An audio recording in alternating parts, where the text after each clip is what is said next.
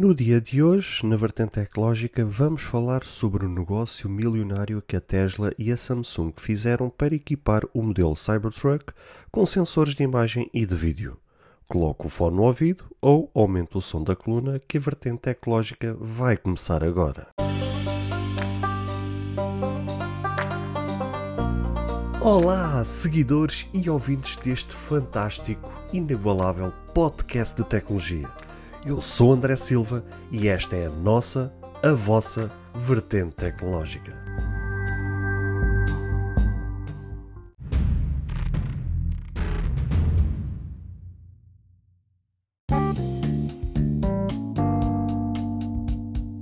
Todos nós já sabemos do poder e da dimensão que a gigante sul-coreana Samsung detém no mercado tecnológico. Da mesma forma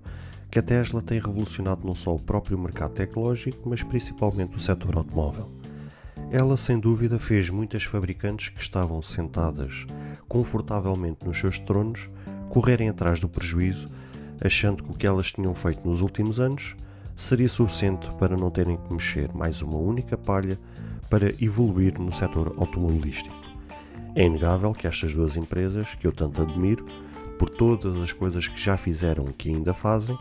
têm revolucionado, têm criado tendências e certamente irão deixar um marco histórico no mundo onde cada um de nós, de uma forma ou de outra, iremos sempre lembrar quem foi estas duas empresas. Por todas estas coisas, na notícia que vos trago hoje revelo o negócio milionário que ambas fizeram. Negócio esse que foi celebrado em torno de 500 milhões de dólares, onde a essência deste negócio são os sensores de imagem e de vídeo que a Samsung irá fornecer à Tesla para o mais recente modelo Cybertruck. Em detalhe, a gigante sul-coreana irá produzir em grande escala alguns sensores e câmaras tanto de imagem como de vídeo, onde estão contemplados os sensores ISOCELL. Quem aqui não se lembra destes sensores equipados em alguns smartphones? Lembrando que o ISOCELL trouxe para os smartphones sensores de 48, 50, 64 e 108 megapixels. E agora até já se fala de 200 megapixels, só para vocês terem uma noção. Outro detalhe, também não menos importante, é que a notícia deste negócio foi avançada pela Sam Mobile, dedicada ao mundo da Samsung e a tudo o que lhe diz respeito, e teve como fonte publicações da sul-coreana. Fonte da notícia avança que estes sensores irão ser usados para, entre aspas, fazer de espelhos retrovisores, visto que no final de 2019, quando esta pickup foi anunciada, uma das coisas que chamou a atenção é que ela não trazia os ditos espelhos retrovisores laterais que normalmente vemos nos carros. Por isso é que se prevê que sejam estes sensores e estas câmaras a serem usadas como substituto dos espelhos retrovisores, uh, retrovisores convencionais. Vocês até podem achar que este é o primeiro negócio entre ambas, mas desenganem-se, pois no passado recente a Samsung já forneceu material à Tesla, nomeadamente as baterias, e agora até já se fala que os novos faróis LED Pixel Cell serão também suportados pela Samsung em próximos veículos da Tesla. É bom ver que, apesar de todo o constrangimento que a pandemia está a causar globalmente, mas principalmente no mundo tecnológico, onde por consequência afeta diretamente e indiretamente as nossas vidas, vemos grandes empresas, e nomeadamente estas duas, a andarem a todo vapor, com especial atenção a este modelo que está previsto ser distribuído no final de 2022. É bom frisar que isto são apenas previsões, pois até o momento a Tesla não avançou com nenhuma data oficial de quando efetivamente este modelo poderá ser entregue. Até como ainda agora falei, a, a pandemia tem causado os seus estragos e é mais do que normal que possa haver atraso tanto na fabricação como na distribuição propriamente dita. Eu trouxe-vos esta notícia justamente para aplaudir uh, mais um negócio que estas duas empresas uh, celebraram, uh, porque, como ainda agora referi, já não é o primeiro negócio que elas fazem, porque a Samsung, como ainda agora vos falei, já tinha fornecido baterias uh, a modelos da, da, Tesla,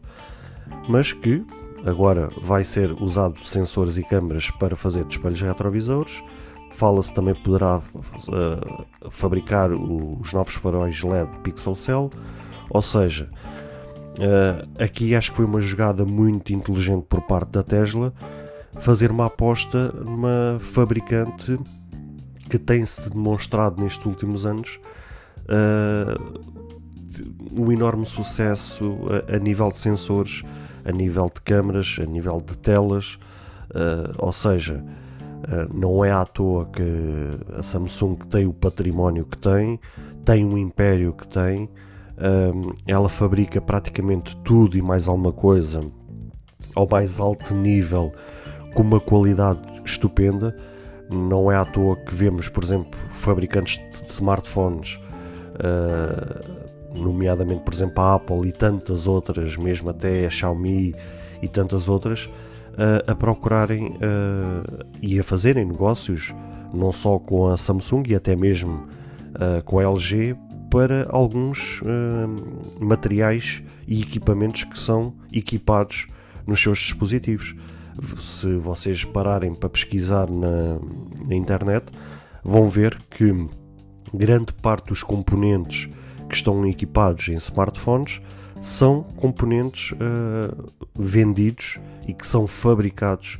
uh, por estas empresas como a Samsung e a LG, mas principalmente a Samsung. E acho que foi uma jogada bastante inteligente por parte da Tesla uh, ter fechado mais um negócio milionário porque assim poderá entregar com a máxima qualidade uh, nos seus veículos materiais que, que vêm de, de fabricantes que têm, têm nome e que têm renome né? Uh, para os seus clientes. Ou seja, com este tipo de jogadas, a Tesla poderá evitar grandes dores de cabeça, porque muitas vezes o mal deste tipo de negócios é que muitas vezes as empresas querem faturar tanto fazendo com tão pouco que depois a médio e longo prazo acaba por lhes criar dores de cabeça. Porque claro que qualquer empresa quer lucrar e quer faturar o máximo possível, mas não pode descuidar-se da qualidade e muitas vezes a qualidade paga-se e se calhar muitas vezes é preferível sacrificar algum lucro, se calhar em vez de ganhar 100 ganha 50 mas sabendo que com esses 50 uh, são 50 efetivos, que poderão ser 50 muitas vezes multiplicados, porque depois acaba por criar satisfação no cliente, porque o cliente sabe que o que vai adquirir ali um, é de qualidade e,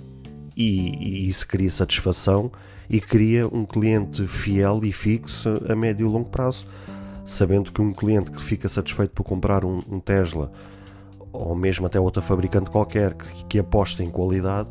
sabe que a médio e longo prazo, mesmo quando aquele veículo ficar velho e que já não esteja em condições daqui a 15, 20 anos de andar a 100%, e quando o cliente decidir trocar de veículo, acaba por trocar pela mesma fabricante porque sabe que dali vai vir qualidade. E lembrando que é bom ver a Tesla até justamente apostar em qualidade e apostar neste tipo de negócios,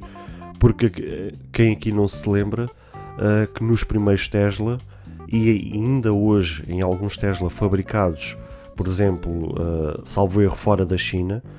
salvo erro até acho que é na Alemanha, uh, alguns modelos que foram fabricados em série uh, vieram com defeitos de fabrico. Muitas vezes até há vídeos no YouTube que demonstram que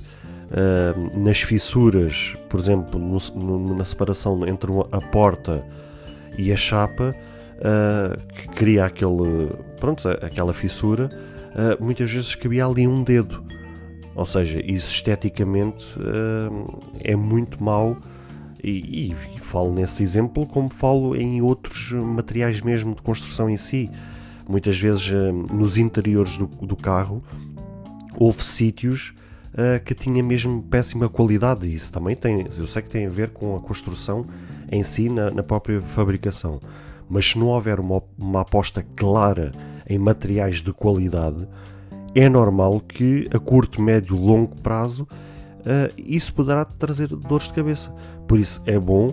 que a Tesla esteja a aprender com os seus erros, um, seja em fabricação ou seja na compra e a fazer negócios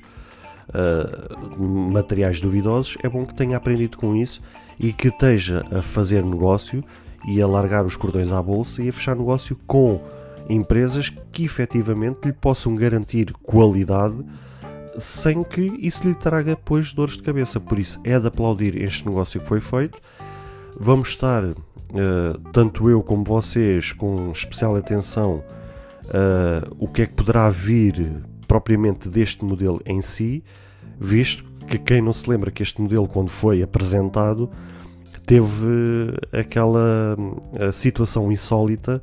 de que o Elon Musk tinha dito que os vidros eram à prova de bala e quando jogaram uma pedra no vidro, o vidro estilhaçou-se todo quando não deveria ter acontecido. Por isso acredito que eles. Há quem diga que aquilo poderá ter sido uma jogada de marketing da parte dele para criar um hype e pôr todo o mundo a falar da Tesla. Há quem diga também que aquilo foi uma jogada estúpida uh, da parte dele que não fez aquilo como deve ser, ao ponto de no dia da apresentação aquilo ter acontecido. Ou seja, que aquilo aconteceu, mas não deveria ter acontecido. Por isso, mais uma vez eu digo, é de aplaudir este negócio que estas duas gigantes fizeram e vamos estar atentos a que mais negócios é que possam ser feitos entre estas duas, ou mesmo que a Tesla possa fazer com outras empresas também de confiança e de renome e ver o que é que poderá vir em próximos modelos da Tesla.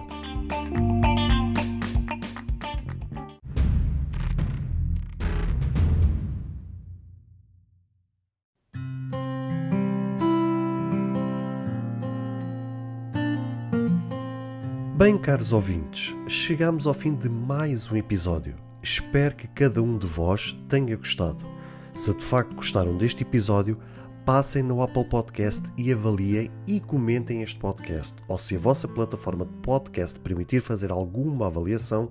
então peço que o possam fazê-lo, para que seja recomendado nas pesquisas e chegue a mais pessoas. Se vocês quiserem ser apoiantes deste projeto, basta aceder ao link que está na descrição deste ou de qualquer outro episódio. Caso tenham alguma dúvida ou queiram fazer alguma crítica, seja ela positiva ou negativa, ou até mesmo queiram sugerir algum tema para que seja falado no futuro em algum episódio, todos os contactos estarão na descrição de cada episódio, incluindo este. Beijos e abraços e até ao próximo episódio.